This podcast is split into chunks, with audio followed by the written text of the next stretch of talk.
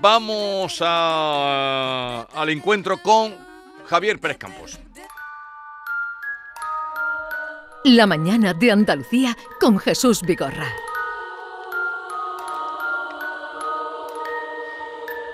Los misterios de Al-Ándalus, vamos al encuentro con Javier. Buenos días, Javier. Hola, muy buenos días, Norma, Jesús, ¿cómo estáis? Muy bien, ahí a la expectativa. Eh, primero agradecerte eh, que nos han llegado los libros, ¿eh? Eh, bueno, Ah, muy bien. los libros, el último libro que ha publicado Javier Pérez Campos se llama Los Intrusos y cuando lo tengamos leído, yo he entrado ya en él. Opa, A Norma se lo he entregado Bueno, hoy porque Bueno, esta semana. Entonces, cuando tengamos el libro, el libro leído, haremos, no a esta hora, sino te invitaremos un día, como mereces, para hablar de, de tu libro, Los Intrusos, que eh, dice, nos acechan, nos Upa. inquietan, nos desafían. aquí estamos, somos Bueno, y, y lectores. precisamente muchos casos que hemos contado en esta sección aparecen en Los Intrusos, Ya lo he visto. donde me están regañando, me están regañando en otras comunidades que dicen, Jolín, parece que solo viajas por Andalucía.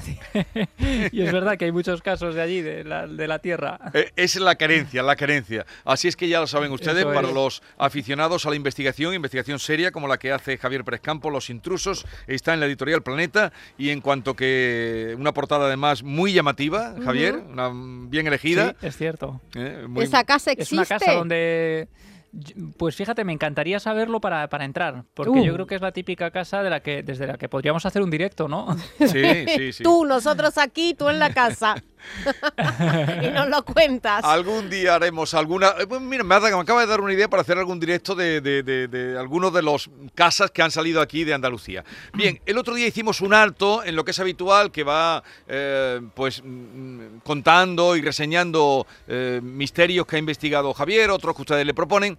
Hicimos un alta y salieron tantos casos, era que ustedes nos contaran experiencias vividas y lo que quisieran contarle a Javier y a todos nosotros de algo raro que ustedes no han contado nunca o lo han contado, lo tienen ahí dentro de su, eh, de su memoria. Y dijimos, pues hay que añadir, hay que hacer un añadido porque eh, hubo muchos. Así es que vamos a escuchar los que nos van llegando. ¿Te parece, Javier? Venga, vamos con ello. Venga. Buenos días, soy Lorena de Córdoba. Venía un poco a contar mi historia. Em, cuando tenía más o menos 8 o 10 años, tuve un accidente con una bicicleta. Eh, me caí y me golpeé en la cabeza. Bueno, mi historia trata de que supuestamente eh, me quedé inconsciente y eh, yo experimenté como una situación muy extraña, en la que yo misma me veía como si estuviera desde la esquina de la ambulancia viendo mi cuerpo tumbado en ella. Entonces, en todo momento era como que estaba viviendo una situación bastante extraña porque veía constantemente en mi cuerpo cómo era llevado al hospital, cómo estaba en ese sitio y otras cosas. Y cuando volví a despertarme, le comenté a mi madre que había tenido un sueño muy raro, que había soñado como que había tenido un accidente, como que estaba en el hospital y tal. Y justo vi que estaba en eso, que estaba en el hospital, que estaba allí mi madre cuidándome y todas esas cosas. Luego, al cabo de un tiempo, comencé a tener terrores nocturnos, veía en mi casa como a mm, personas que me estaban viendo dormir, que me decían que me callaran, veía a un hombre, veía a una niña y así me tiré bastante tiempo. Luego también mm, me pasaban cosas raras como que movía cuadros de mi habitación, que me despertaba y otras cosas. Entonces no sé si puede ser tal vez porque justo ese accidente me provocó eso o no sé, pero la verdad es que desde ese momento pues estuve durante unos años viviendo mm, experiencias bastante raras. Javier, Bueno, es un caso muy completo. La verdad es que a mí me impresionó porque no es muy habitual. Eh, estos, estos cosas que relata, estas experiencias de manera aislada sí que se producen, pero de esta forma tan compleja es muy interesante y por eso lo traía aquí, para, para, para contaros algunas cosas que son muy interesantes, que a veces suceden, ¿no? Eh, el, el- el principio de esta historia sería una experiencia extracorpórea, ¿no? Seguramente muchos oyentes que nos estén escuchando ahora han tenido una experiencia similar de manera más rutinaria, por ejemplo, mientras duermen, eh, lo que se denominó durante mucho tiempo el viaje astral. Gente que dice salir de su cuerpo y verse dormido en la cama. Pero claro, cuando se produce un accidente, esto también sucede de manera habitual. Hay un neurólogo maravilloso llamado Oliver Sacks que Sí. recogió, pues, eh, de la boca de los pacientes que él recibía en su consulta algunas de las experiencias más extrañas que, se habían producido. Y fijaos, esta me recordaba a la de Tony Chicoria, un hombre en Estados Unidos que está en el patio de su casa cuando hay una tormenta y le cae un rayo. Y Tony Chicoria en ese momento siente que sale de su cuerpo, tal y como nos cuenta la testigo, dice que se va alejando del cuerpo y llega un momento en el que se siente en un lugar eh, muy pacífico, muy tranquilo, muy calmado, como si fuera, dice él, describe esa sensación de estar debajo del agua, eh, donde no hay gravedad, em, en un estado muy placentero. Y de pronto Tony vuelve a la vida. Vuelve a la vida porque los médicos lo están eh, reanimando y él se despierta ya en la camilla del hospital. Lo interesante es que a partir de esa experiencia, ya de por sí eh, inexplicable podríamos decir, o producida por el estado de la mente quizá, de pronto adquiere una nueva capacidad. Tony, que nunca había ido a clases de música desde que iba al colegio de pequeño, 30 o 40 años atrás, empieza a tocar el piano con absoluta maestría, como si llevara toda su vida eh, interpretando el piano. Es increíble porque Tony eh, Chicoria no sabía absolutamente nada de eh, estudios musicales, no tenía ni idea, nunca había tenido un piano en casa siquiera, pero empieza a tener la necesidad de acercarse a un piano y cuando se pone delante de él deja a todo el mundo boquiabierto porque es capaz de interpretar de manera magistral prácticamente cualquier sinfonía. Esto, desde luego, sorprendió absolutamente a los médicos y especialmente a Oliver Sacks, que, que quedó asombrado por la historia del paciente y que, por cierto, acudió a una de esas interpretaciones de, piano de, Tony. ¿no? Algunas personas, bueno, pues tras estas experiencias un poco límite entre la vida y la muerte, acaban eh, adquiriendo este tipo de capacidades que algunos creen que podría tratarse por modificaciones neuronales. Nos has dejado, ¿y ahora Sí. qué? Lo del piano. Y además, Oliver Sacks, que es un, eh, un grandísimo también escritor, que murió hace poco, unos años. Sí, sí, sí. Además, eh, bueno, Oliver Sacks tiene historias maravillosas de, de gente, pues por ejemplo, que tiene un terror ancestral y, y atávico a las campanas, al sonido de las campanas y que se desmayaba escuchando campanas. Esta historia precisamente la cuenta en su libro Musicofilia, que yo se la recomiendo a los oyentes, en la que habla precisamente de pacientes que tienen pues este tipo de, de- de experiencias, no solo de aspecto mm, sobrenatural, sino también curioso, ¿no? De estos pacientes que se desmayan escuchando determinados sonidos y que él va intentando explicar como buenamente puede. Norma, te has quedado No, muy callada. sí, me quedo, sí, sí. ¿Qué quieres que te diga? Qué lástima no te hubiera pasado a ti para tocar el piano, ¿no? Es lo que estás pensando. Cualquier, no, cualquier, cualquier cosa que me haga a mí más feliz. Bien. La historia que enmudeció a Norma, yo creo que esto no había pasado nunca. es que pienso, a lo mejor le, se le rompió alguna barrera, eh, no sé, algo que haya hecho que él, eh, no sé, es que no le encuentro No, no, explicación. no inventes, no inventes. Tengo, no tengo explicación para ello. Eh, o sea que lo que contaba Lorena eh, no es una cosa tan mm, No, tan infrecuente No tan- o extraña. no te espanta tanto. Vamos a seguir con otro aunque caso. efectivamente, Sí. oye, es, es compleja, no es tan Sí. habitual, pero ahí están los Lo que habría que saber de Lorena es si luego con el tiempo, porque ha dicho que estuvo unos años eh, teniendo Experiencias sensaciones o tal, sí. pero ¿en qué estado está ahora? Vamos con otro. Mi padre falleció una noche y a las 2 de la mañana escuché yo un, un un- varios pitidos de lechuza cerca de mi habitación. Parece que se estaba mi padre despidiendo de mí. Me puso un poco, la escuché perfectamente. Me levantó el sonido del pájaro ese y al día siguiente me enteré que mi padre, esa misma noche falleció mi padre. Un saludo, buen programa. A Juan ver, Martínez, la despe- Algaba. las despe- de la Algaba, las despedidas, eh, Javier. Y la lechuza. Esto sí que lo hemos oído, la lechuza, La despedida, lechuza. eh, pero hemos oído a veces alguna gente con, con datos de sentir que se despedía un familiar muy directo de, de la persona. Esto es muy interesante. Ay, eh, a muerte siempre hay lo que algunos denominan señales, ¿no? No sé si me escuchas. Sí, no, sí. hemos tenido ahí, se, ha Sí, in- pero ahora se ha entrecortado. A ver si ahora podemos seguir oyéndote. Adelante, Javier. Bueno, os decía que hay señales que parecen anticipar o que parecen anunciar la muerte de, la gente, ¿no? Y esto nos lo han contado muchas personas, pues por ejemplo, con la luz de una vela que se apaga de manera repentina coincidiendo con una muerte, o el, el sonido de la lechuza. Fijaos, yo puede parecer algo también anecdótico, pues aquí tengo un libro que se llama The Messengers, de un investigador eh, norteamericano llamado Mike Cleland, que dice eh, lechuzas y sincronicidades.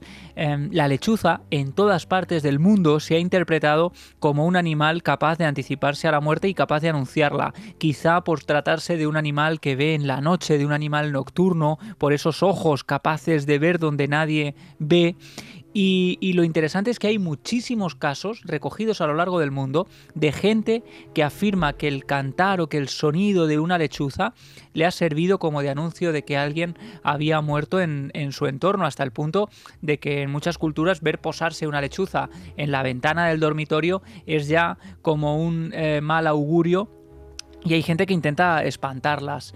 En fin, todo esto entraría en ese ámbito, en ese mundo de los anuncios de muerte. Yo creo que muchos oyentes también tendrán experiencias similares que nos podrán contar. Pues por ejemplo, yo recuerdo una que me relataban hace tiempo de alguien que afirmaba haber escuchado una serie de golpes en el cabecero de su cama coincidiendo con la muerte de su madre a varios kilómetros de donde él se encontraba. Él se despertó sobresaltado, su madre estaba en el hospital y supo pocas horas después que su madre había fallecido y coincidía con esa serie de golpes que le habían despertado de madrugada. Así que, bueno, se trataría de un fenómeno relativamente cotidiano en el que, por supuesto, juega mucho eh, la interpretación del testigo, donde no se puede, desde luego, em, digamos, demostrar nada, más allá de la, de la particularidad que nos cuentan los testigos, pero que es algo que se repite en todas partes del mundo. Pero la lechuza dices que también que se repite, que has oído más casos con la lechuza de por medio. Sí, además fíjate, es que hay libros especializados que en el tema de la lechuza. Eh, exacto, la lechuza. En, Aquí mi país, Messengers, en, Sí, perdona, en mi país la lechuza también es, es, eh, está considerada un pájaro de mal agüero, que yo defiendo a todos los animales, la pobrecita no tiene culpa, pero se supone que cuando ves una lechuza tienes que no, no, decir... sí, pero no cuando la veas, si ahora la gente va a empezar claro, a... no, te digo, eh, te digo que es que no, estoy totalmente de acuerdo, para mí no hay animales que sean malos ni buenos, sino lo que el, ser humano eh, vuelca en él, o sea que yo amo las lechuzas, aparte te puedo contar curiosidades de las lechuzas que las amaría, entre otras cosas que son fieles. Son eh. fieles. Y todas las noches hacen el mismo canto de cortejo. Pero bueno, ese podríamos es otro interpretarlo más bien como, como que la lechuza también es un animal que viene a acompañarnos ¿no? en un momento de, duelo y no a acabar con nadie. Al revés, es un animal que, nos acompaña, nos hace compañía y precisamente en algunas partes del mundo se han dado casos de apariciones de hombres lechuza, entre comillas, em, lechuzas de gran tamaño que, existen además y que pueden generar confusión cuando uno se encuentra con un animal de estas dimensiones. Nocturno. y que en algunas poblaciones han generado auténtico miedo y se han interpretado como el mensaje, por eso el libro que yo tengo aquí se llama Los mensajeros, son como los, los que anuncian un mensaje de algo que va a suceder. En algunas de estas poblaciones, tiempo después de la visión, se producía, por ejemplo, el accidente de un puente que terminaba descolgándose y que se, bueno, pues terminaba con la vida de muchas personas. En lo referente a anunciar la muerte, hace ya muchos años, tú habrás conocido a Julio Marbizón, ¿no? Claro, claro. Bueno, pues eh, venía aquí, venía, tú te acuerdas, muchos años, venía por la tarde durante muchos años. Yo llevo ya mucho en esto, Javier. Y él contó, estando en aquellos días, murió Jiménez del Oso. Y él contó aquí que había tenido una sensación en la cama, era como, mm, como una elevación, no sé, en la cama eh, el día y a la hora que había muerto Jiménez. Él tuvo mucho trato con Jiménez del Oso, eh, mucho trato, eh, Julio. Y bueno, lo contó, no, no es para mí novedoso tampoco que cuenten los oyentes esta, esta experiencia. Javier, te voy a contar, voy a tomarme el atrevimiento, déjeme que cuente mi caso, que yo en principio ahora estoy mucho más abierta por lo que estoy viendo y por lo que yo he vivido. Te voy a contar un caso, Javier. Yo, bueno, una, aquí eh, fui una vez a Madrid, a casa de un compañero mío de la profesión, Antonio Rossi. Vivía en la calle Serrano, en un piso de alquiler de diseño. Cuando yo llego a su casa me dice, mira, a veces salta la alarma, tú no te preocupes, simplemente me da el código, bueno, tú la quitas y él marcha a Sevilla. Yo me quedo en su casa, la casa es una casa acogedora, en fin, imagínate muy bien. Y me toca dormir en el sótano que está con una, está la habitación, han hecho del sótano una habitación de diseño, o sea, nada te hacía suponer ni era tenebroso ni nada, mm. lo único más extraño que a lo mejor no tenía ventana, pero su cuarto de baño, materiales nobles, todo divino. Total, que yo me acuesto a dormir la siesta sola en esa casa, en Madrid, me acuesto a dormir y a mí me despierta una respiración espesa a mi lado. O sea que yo me doy vuelta y yo sentí que los pelitos de la nuca se me erizaron. Y ahí había, había algo, Mm. ahí había algo. Yo dormí en una cama matrimonial, en un lado, al otro lado de la cama. Una respiración dificultosa y espesa. Mira, yo me levanté de la cama, que me, me- con el corazón, a mí- yo me asusté. Y aquí viene un segundo caso. Para hacer movimiento enciendo la tele y justo se había muerto José Luis de Villalonga. Es que luego yo asocié los dos casos. Pero bueno, hay un hecho que es real, que a mí me despertó algo que no era de este mundo. Porque eso no era normal. Yo lo sentí, lo presentí, lo viví. Me despierto, pongo la tele, muere José Luis de Villalonga. En ese momento no lo relacioné, pero bueno, continué. Bueno, total, llamo a mis amigos, mira lo que me ha pasado. Me dice, bueno, tú no te preocupes. Bueno, me dieron un secreto, como una historia casera que la hice, que me pareció después una ridiculez, pero la hice de todas las maneras. Al otro día voy a, la tele rápidamente y me toca entrevistar a Cilian, la mujer de Villalonga. Y le digo, la única pregunta que hice, le digo, ¿ha muerto en paz? Y mira, se puso, yo no sé si es que murió en paz o no, pero me dijo, una mujer que había hablado de todo, me dice, eso es una pregunta muy personal. Me quedé yo, sí, ahí me quedé muerta. Ahora, eso, lo de la segunda lo de Villalonga puede ser una casualidad, pero lo primero, te aseguro que no. Ya contó su caso. Norma, Javier. Bueno, maravilloso, porque además, mira, entra por un lado el misterio puro y duro, que es ese fenómeno que le despierta, un fenómeno objetivo, aunque aparentemente inexplicable, y luego la interpretación del testigo de Norma, que lo une a la muerte de, de Villalonga, que al final no sabemos o no sabremos nunca, o quizás sí, en algún momento nos darán la respuesta, pero no sabemos si tuvo relación o no, pero me parece curiosísimo, ¿no? El caso de alguien que se despierta por ese, esa sensación clara. No sé si ella tuvo también la sensación de presencia o fue solo el suspiro. Yo hasta, hasta la cama la vi hundida. Yo, yo es que te digo de verdad, eso era, eso era real. Qué bueno. Y oye, ¿y hablaste con Antonio después? Si a él le había pasado algo allí él o él qué me pasó dijo que había casa? algo en la casa, que saltaban las alarmas, punto, que algo había ahí, que él notaba algo. Bueno, pues oye, estaría muy bien saber qué casa es y, y- Bueno. y desplazarnos para allá. Lo dejamos así, se lo pasa Yo me a froto Javier. las manos. Eh, que Javier todo esto le interesa. Bueno, lo dejamos aquí y Javier, que nos vamos a ir ahora al Festival de Cine. Los mensajes que hayan llegado en, en el transcurso de, de hoy, la, la sección de hoy, ya te los hacemos llegar. Un abrazo, Javier. Un abrazo enorme. besito. Buen fin de semana. Buen fin de semana. Hasta luego. Adiós, adiós.